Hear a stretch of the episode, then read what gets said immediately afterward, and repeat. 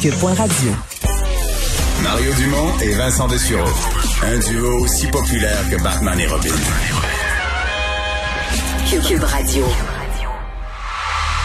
Bonsoir Mario. Bonsoir. C'est euh, carrément émouvant, hein, ce déconfinement là, très sérieux qui commence. Là. C'est, c'est le premier jour d'un, d'un processus quand même d'un mois, mais il faut faire en sorte de ne pas être arrêté en chemin. Hein. Hmm. La dernière chose que je voudrais, c'est d'être le casseux de party. C'est tellement beau ce qu'on voit. Mais effectivement, on peut pas voir cette journée comme prise isolément. C'est, il faut vraiment penser que s'amorce aujourd'hui, euh, j'utilise l'expression, une rafale de, de, de, de changements. Euh, d'ici le 25 juin, si je me trompe pas, c'est sept dates différentes où, euh, bon, dès ce lundi, là, dans trois jours, il y a des régions qui vont passer en zone orange. sept jours plus tard, ce sera d'autres régions, par exemple Québec, Montréal et Laval on va passer en zone orange à leur tour. Après ça, ben, ça va être l'ouverture des bars, quatre jours plus tard, le 11 juin. Tu sais, ça va vite. Et, la dernière ah, chose qu'on voudrait, c'est se voir dans l'obligation, euh, soit d'interrompre le processus de déconfinement en disant, voilà, le nombre de cas est reparti à la hausse, ou même qu'une seule région ou que quelques régions vivent des éclosions majeures. On a quand même eu, tu sais, il faut prendre les mauvaises choses, les mettre derrière nous, mais les prendre comme des leçons. On a vu dans quelques événements, Gymnase de Québec, c'est pas le seul, il y en a d'autres. On a vu à quel point euh, quelques dans des lieux ou des événements, quelques comportements imprudents peuvent amener rapidement un changement de changement de portrait. Alors je pense que c'est ce qu'il faut éviter. Là. Il faut profiter des libertés, mais euh, essayer d'éviter de, à tout prix tous les grands rassemblements, les éléments, le super propagateur où il n'y a plus de mesures, où il y a un oubli complet des mesures et qui viendrait mm-hmm. faire débarquer la chaîne. C'est comme une belle chaîne, le déconfinement mm-hmm. sur un mois, là, comme une belle chaîne de bicycle qui tourne, qui tourne bien huilée. Faudrait pas faire débarquer la chaîne.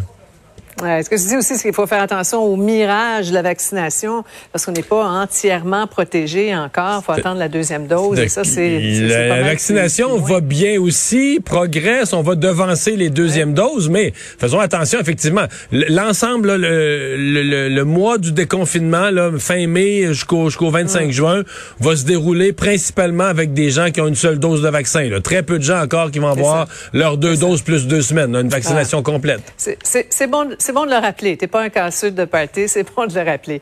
Euh, on va parler des travailleurs étrangers temporaires, Mario, qui sont qui sont des gens essentiels à notre économie.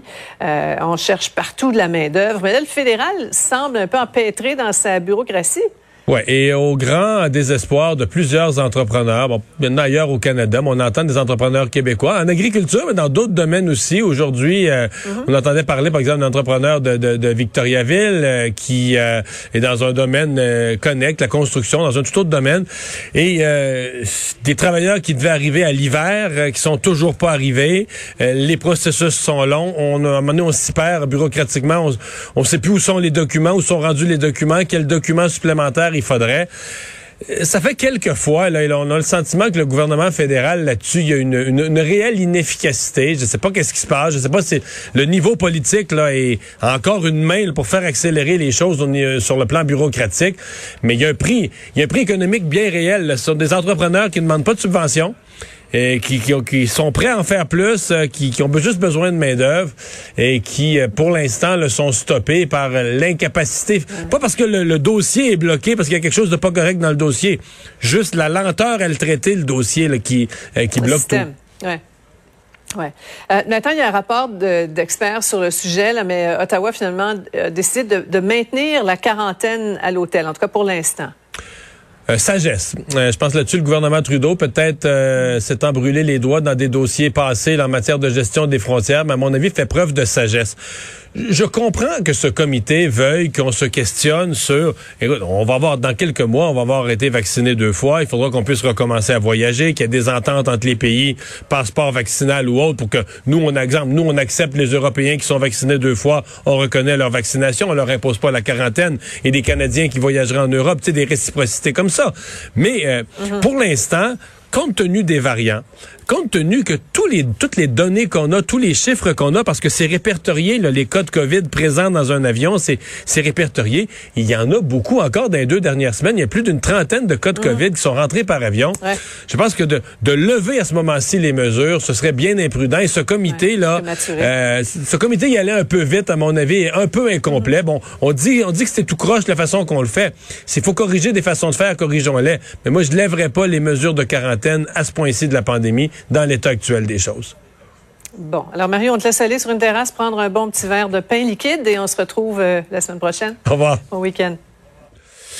Alors, Carl, ben, je pense qu'en fin de semaine, on surveille les gens qui profitent des terrasses, puis on va surveiller le match du Canadien. Est-ce qu'on pourra provoquer un septième match? Et il reste encore d'excellents billets si tu veux aller voir le match. En début d'émission, quoi, c'était 9 000? 9 000 pour deux, j'ai fait l'erreur, mais là, on a le, plus cher que je trouve sur StubHub, c'est 5 675 pour quatre billets, quand même. OK.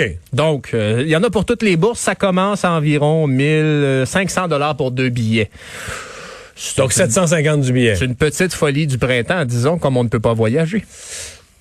J'ai l'impression que les gens qui vont avoir payé ça vont être effectivement, euh, comme on le disait tout à l'heure, vont être effectivement bruyants, puis que le feeling demain, pour quelqu'un qui va être à la télé, le feeling, c'est qu'il va y avoir plus que 2500 personnes dans le Centre Bell. T'as quelqu'un sur une terrasse qui a passé trop de temps là, et après, t'essaies de lui repasser tes billets. Comme Richard tout à l'heure, peut-être on pourrait le convaincre de payer ce prix-là pour aller au Canadien. à la fin de sa, de sa soirée. Chose certaine, on a parlé dans cette émission avec euh, Michel Lacroix. Quel personnage sympathique. Ah oui, quel homme sympathique et qui était ému content de voir que demain, ben, il va. Euh, il va, il va crier les buts du Canadien parce qu'on espère qu'il y en aura. Il va les appeler, mais qu'il y aura un public euh, pour applaudir à ce moment-là. Ben, euh, merci Carl. Merci, merci, à vous d'avoir été là. On se donne rendez-vous lundi 15h30 pour notre émission. Sophie Durocher s'en vient à l'instant. Je vous souhaite une très belle fin de semaine.